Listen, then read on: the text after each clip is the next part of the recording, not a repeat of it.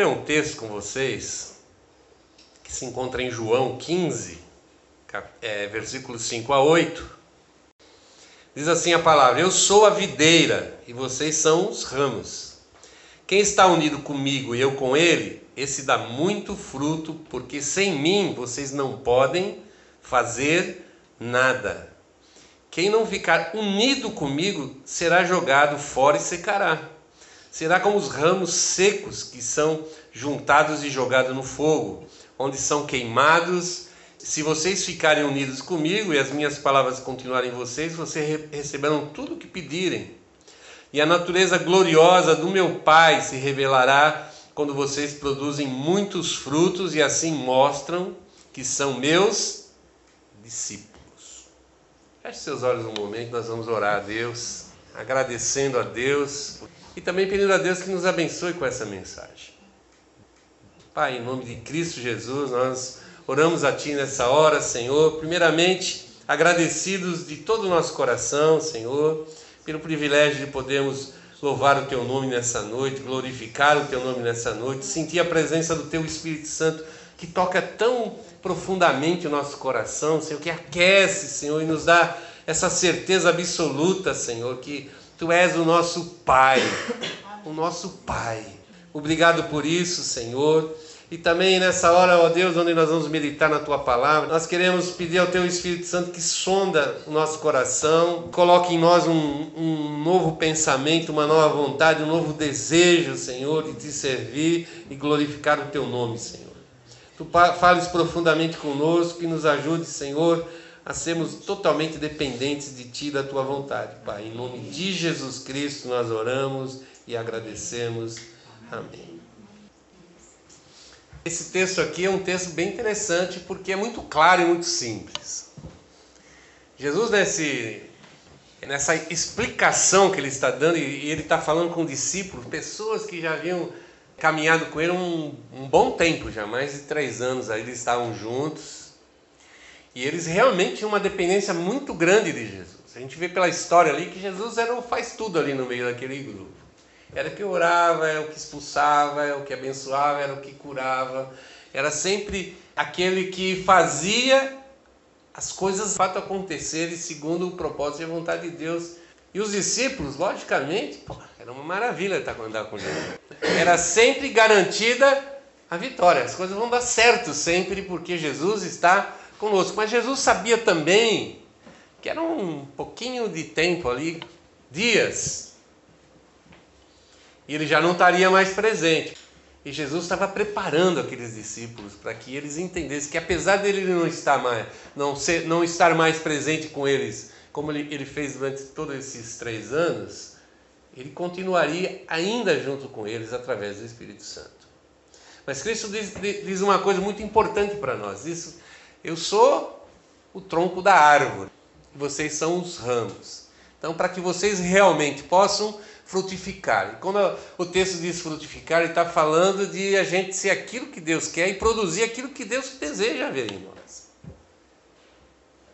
Não são coisas inventadas da nossa mente, não são coisas imaginadas, mas são coisas reais que estão dentro do propósito, do plano de Deus, não só para a nossa vida, mas para a vida da própria humanidade. Nós somos parte de um plano maior de Deus, de alcançar pessoas que precisam conhecer o amor de Deus. Porque eu vi falar de Jesus, nós estamos já cheios. Mas conhecer o amor de Deus está de cada vez mais difícil. Nós estamos aqui para mostrar esse amor. E Jesus está dizendo, para você poder mostrar esse amor para as pessoas, você tem que ficar sempre ligado a mim. E é aí que entra o problema, problema da dependência. O ramo depende 100% do tronco para receber alimento, para continuar vivo. E o próprio Cristo diz aqui, olha, aqueles que não ficarem ligados em mim, eles vão secar. Não precisa ser um agricultor, né? Para compreender isso, né? Que se você cortar o ramo de, um, de uma árvore qualquer e deixar ele jogado lá no. Mesmo que seja bem pertinho da, do ladinho da árvore, ele vai inevitavelmente secar. E assim também é é o cristão na sua vida espiritual, se nós não ficarmos muito ligados a Cristo Jesus, nós morremos e morremos de verdade. Às vezes nós andamos como cristãos, falamos ainda como cristãos, mas estamos mortos. Parece que tem vida, mas não tem. Se movimenta, se move, mas não tem a vida. E nós queremos andar com Cristo porque nós queremos a vida. E queremos realmente fazer aquilo que o Senhor deseja que nós façamos. A gente depende, a gente procura a dependência de Deus quando a gente está passando por uma situação difícil, a gente quer alguma coisa, não é assim? Sabe aquelas ideias de gente assim, estou precisando aí de um, um favor, um benefício de Deus, essa semana aqui eu vou caprichar. É assim? Vou ler a Bíblia todos os dias. Vou orar três vezes por dia. Vou em todos os cultos, reuniões. Falou o nome de Jesus, estou lá. Quero ser o primeiro ali. Por quê? Porque eu quero um benefício. Isso me fez lembrar quando eu era criança. E até hoje é mais ou menos assim, né? Eu lembro que a mãe falava assim: olha, se você ficar bonzinho no Natal, você vai ganhar um presente. Fica bem obediente ao papai e à mamãe e você vai ter uma recompensa. E nós pensamos que se agirmos assim com Deus, com esse tipo de, entre aspas, dependência, nós vamos realmente alcançar de Deus benefícios. E achamos que esse tipo de dependência é a dependência que agrada a Deus. Eu vou mais além, a gente acha muitas vezes, porque a gente toma algumas atitudes favoráveis a Deus, fazemos lá de vez em quando alguma coisa, fala, pô, Deus ficou feliz comigo hoje, né? Eu penso assim, nossa, hoje eu mereço que Deus me abençoe.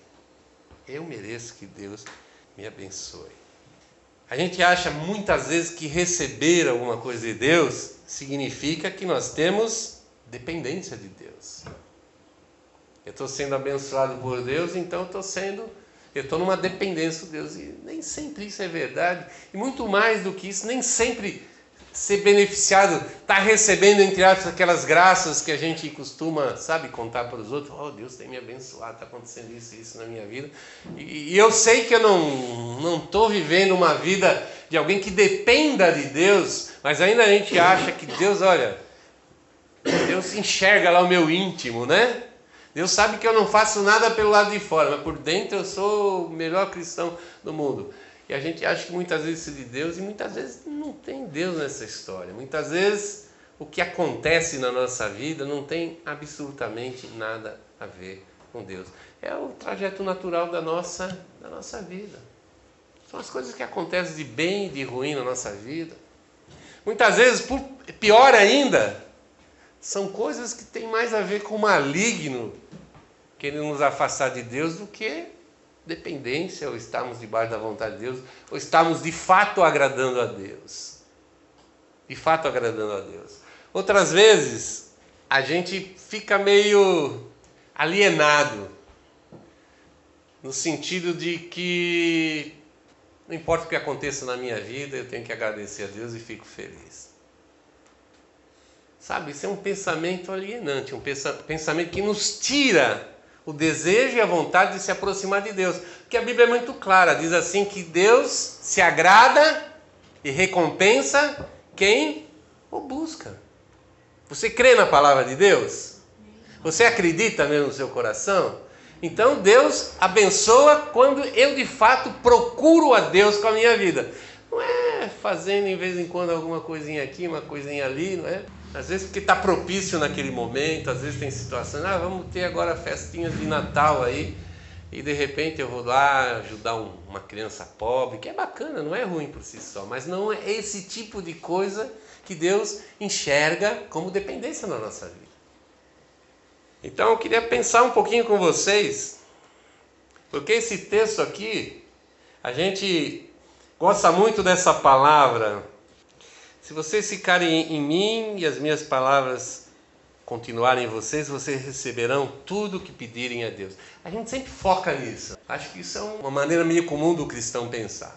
Nós focamos muito a nossa vida nisso e nos esquecemos do restinho aqui do, do versículo, no final do versículo, na realidade, que diz assim: ó, E a na, natureza gloriosa do meu Pai se revela quando vocês produzem muitos frutos e assim mostram que são meus discípulos. Nós não somos reconhecidos como discípulos de Jesus quando nós temos respostas de orações e as coisas acontecem na nossa vida, nós recebemos aquele monte de bem. Nós somos resposta de Deus para a vida das pessoas quando Deus, Jesus, a sua obra se mostra através de mim. Quando as pessoas enxergam em mim o amor de Deus. Quando as pessoas querem saber de Jesus porque olham para a minha vida. Não que invejam porque eu sou bem sucedido, porque eu sou cristão, porque eu tenho grana porque eu sou cristão, eu tenho uma boa colocação no meu emprego porque eu sou cristão, e essas coisas Deus pode também nos dar, por que, que não? Mas não é esse tipo de coisa que move os corações das pessoas de fato e verdadeiramente em direção a Deus. Dinheiro pode comprar tudo. Cartão de crédito, que o dinheiro não compra, o cartão de crédito resolve, segundo a propaganda. Mas amor Amor genuíno, verdadeiro, não se compra, se recebe. Se recebe. E quando eu estou produzindo os frutos que Deus quer que as pessoas conheçam, eu estou de fato debaixo da dependência de Deus. A gente tem uma, uma tendência a correlacionar dependência com resultados. Se eu sou dependente de Deus, eu vou ter sempre bons resultados. Isso é verdade? Aí depende, não, depende muito do que você enxerga como bom resultado. Para mim ter resultados na minha vida, eu tenho que tomar decisões. Tudo, desde que você levanta hoje, quantas decisões você já tomou na sua vida? A roupa que a gente que a gente está vestindo, a gente escolheu, de alguma forma escolheu. Talvez o que você foi comer hoje no almoço, a gente escolheu muitas coisas hoje, coisas que até é meio no automático, nem, a gente nem para muito para pensar, parece que a gente já escolhe, o nosso cérebro já vai, escolhe, faz decisões. Mas todas as nossas decisões, elas trazem consequências na nossa vida. E também, no que diz respeito à minha dependência de Deus, as escolhas que eu faço em função da minha dependência de Deus, ou até mesmo da minha não dependência de Deus, vão ser visíveis. Toda escolha que eu faço, ela vai trazer alguma consequência. E às vezes não traz agora nesse momento, mas vão, vão, vão, aparecer essas consequências mais lá na frente, mais lá, lá no futuro. Então, quando eu tomo decisões na carne, o que, que é na carne? Ser humano, na minha capacidade humana de escolher. Mesmo que o resultado seja bom, elas são sempre ruins. São sempre ruins. Mas eu, quando eu tomo decisões no espírito, e o que é tomar uma decisão no espírito? Levando em consideração a vontade de Deus, o plano de Deus para a minha vida, o meu ministério dentro do corpo de Cristo, as minhas responsabilidades também, mesmo que as, os resultados sejam ruins, ainda essas decisões são boas. É isso que diz o livro de Gálatas, quando diz assim que tem uma luta em mim entre a carne e o espírito. E todas as vezes que eu tombo a minha vida para o lado da carne, o resultado é ruim, o resultado é morte. Mas todas as vezes que eu pendo a minha vida para o lado do espírito, o resultado final é sempre uma bênção, porque é sempre vida. Então, quando nós andamos debaixo da graça, da misericórdia de Deus e principalmente da dependência de Deus, a gente sempre vai ter com, resultados positivos, resultados bons na nossa, na nossa vida. Talvez isso não vai repercutir na sua vida financeira, não vai repercutir na sua vida profissional, enfim. Mas isso com certeza vai repercutir no reino de Deus. No propósito de Deus, na vontade de Deus e principalmente na obra de Deus na obra de Deus. Se você tem sido chamado pra, por Deus para fazer alguma coisa, por mais humilde que possa parecer na sua vida, faça. Porque se ele te chamou para fazer isso, é porque ele acha, Jesus acha, tem a certeza absoluta que você é a melhor pessoa para fazer isso nesse exato momento. Acredite nisso. Ter uma vida então dependente de Deus é estar completamente dentro da vontade de Deus e não tem nada a ver com a qualidade dos resultados que nós vamos obter na nossa vida. Muito pelo contrário, servos muito fiéis e comprometidos com Deus, que viviam debaixo de dependência completa de Deus, morreram por causa da sua fé. Morreram por causa da sua fé. Então, que isso sirva de exemplo para nós. Tem um texto lá no Velho Testamento que fala muito, mas muito sobre dependência de Deus. Está lá em Êxodo 40. O capítulo 40 é um, é um capítulo muito especial, porque foi o capítulo onde eles montaram pela primeira vez o tabernáculo lá no deserto. Vocês sabem o que era o tabernáculo? Era uma tenda, uma, uma barraca, tipo um templo portátil. Então ali eles montavam aquilo e era tudo feito conforme Deus mostrou e não vamos entrar em detalhe, mas exatamente ali que Deus se manifestava no meio do povo. E foi muito importante para o povo ter um tabernáculo pronto, preparado e consagrado a Deus. E tem um texto aqui que, que é o finalmente da história, que está lá no versículo 34 a 38, Êxodo 40, diz assim: ó, Então a nuvem cobriu a tenda, que é o tabernáculo, e ela ficou cheio da luz brilhante da presença do Deus eterno. Por isso Moisés não pôde entrar nela. Os israelitas levavam o seu acampamento de um lugar para outro somente quando a nuvem se levantava de cima da tenda. Mas se a nuvem não se levantava, os israelitas não saíam dali até o dia em que ela se levantava. Em todas as suas viagens, eles podiam ver durante o dia a nuvem da presença do Deus eterno em cima da tenda e durante a noite viam o fogo queimando em cima dela. É interessante que ficou bem claro aqui, né? A coisa funcionava assim. Aquela nuvem estava sempre em cima da tenda. Todos os dias aquela nuvem estava presente. E os israelitas sabiam que eles só podiam se mover quando aquela nuvem se movia. Então, se a nuvem não se movia, eles ficavam acampados naquele exato lugar. Mas se a, se a, se a nuvem se movesse, eles sabiam que tinham rapidamente que preparar a saída da, da tribo. E olha que era, segundo o relato bíblico, um milhão de pessoas. Não devia ser nada fácil. Eu acho que por eles, eles acampariam num lugar e ficariam o resto da vida. Porque a gente é acomodado assim, não é? Principalmente quando as coisas estão tão bem. Quando a gente está feliz, quando a gente está saudável, tem lá um, uma graninha no banco, está comendo bem, tem uma carreira, a gente fica feliz, a gente não quer mudança. Na verdade, o ser humano ele é, ele é conservador por natureza mesmo. A gente dificilmente assimila mudanças com facilidade. Mas de repente Deus falava: vamos embora.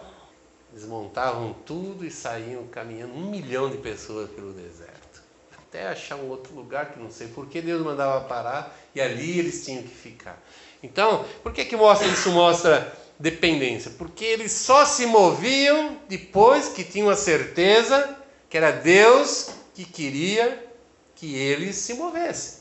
E eu acho interessante hoje em dia como a gente toma as nossas decisões de se mover em todos os sentidos da nossa vida. A gente primeiro toma a decisão e diz, eu vou. E depois a gente ora. E as nossas orações são sempre orações de convencimento convencimento para Deus. Deus, eu sei o que é melhor para mim, então me abençoa. Me faz isso, me faz aquilo faz aquilo outro. Em vez de nós esperarmos Deus mover, nós movemos e depois saímos atrás da ajuda de Deus para consertar as consequências das nossas decisões.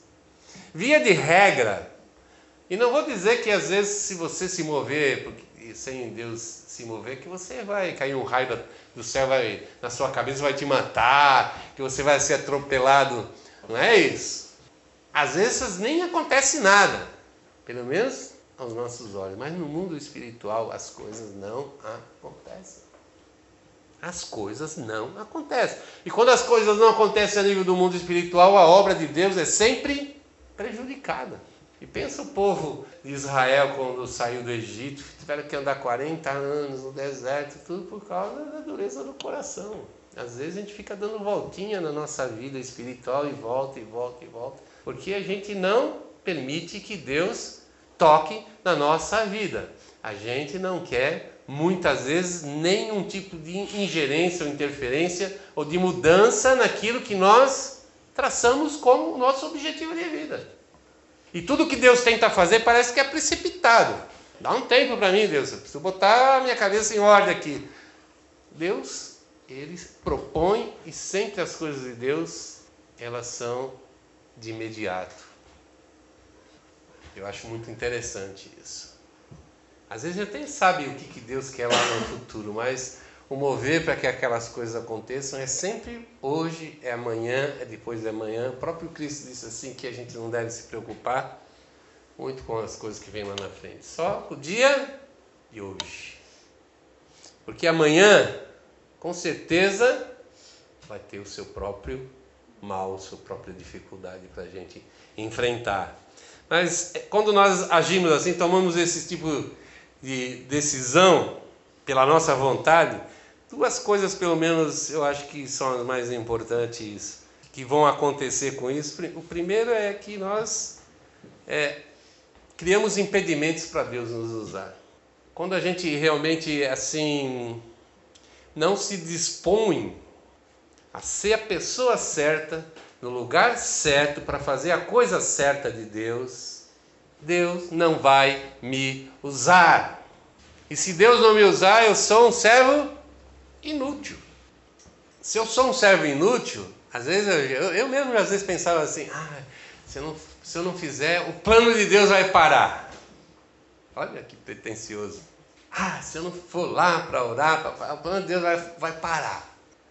Cara, Deus não vai parar. Deus não vai permitir que por causa da minha arrogância, infantilidade, despreparo, qualquer outra situação que eu possa viver na minha vida que se choque com a vontade de Deus e o propósito de Deus para mim, o plano de Deus não vai parar. O plano de Deus não vai ser prejudicado, de uma forma geral. Mas eu vou me prejudicar diante de Deus. O grande prejudicado da história é quando eu deixo de fazer a vontade de Deus como ela tem que ser feita, sou eu mesmo. Por quê? Porque a segunda coisa que acontece quando a gente toma essas decisões erradas traz consequências graves, terríveis às vezes para a nossa vida, até porque às vezes as consequências a gente não consegue mais corrigir. Tem coisa que a gente dá um jeito. Aconteceu de errado, mas você vai lá com meia dúzia de perdão, resolveu. Mas tem coisa que não tem mais como resolver. Nós vamos levar aquela consequência para sempre na nossa vida. E às vezes até para a eternidade, que é pior ainda. Mas o grande problema é que isso gera um estado de frustração na minha alma, na minha vida, no meu coração. Porque parece que é Deus quem está errando. Não sei o que acontece, Deus não me abençoa de jeito nenhum. Não, parece que não acontece nada. E pior que quando eu digo assim, Deus não me abençoa de forma nenhuma, é porque também, por tabela, eu não estou abençoando ninguém. Porque quem não é abençoado por Deus não pode ser um abençoador. E lembre-se, nós somos chamados para abençoar o mundo. Quando Jesus fala, vocês são o sal da terra e a luz do mundo, o que, que significa isso? Ser bênção para as outras pessoas. Ser diferente do mundo e ser bênção para as pessoas mudar a situação das coisas, das pessoas. Frustração. Quantos crentes frustrados, gente, que se sente assim um fracasso. Casamento, emprego, vida financeira, e a fila vai. E parece assim, fala, ah, não sei, se Deus que eu estou servindo. Aí a gente pensa assim, e se eu mudar de igreja? E se eu mudar de país? Se eu mudar. Tem nada a ver com isso. Tem a ver com a dependência de Deus. Dependência de Deus. Eu quero que você saia daqui nessa noite e vou deixar um versículo aqui para você sobre isso. Está lá em Filipenses, Filipenses 4, versículo 11 e 13 que fala de um homem que se determinou a ser dependente de Deus, se determinou a ser um servo, de Jesus Cristo. Alguém que estava totalmente ligado ao tronco, ali, um ramo ligado ao tronco. Ele faz um testemunho da vida dele muito, muito interessante. Ele diz assim: Olha, não estou dizendo isso por me sentir abandonado. Ele estava falando uma série de coisas ali para os filipenses, é o apóstolo Paulo.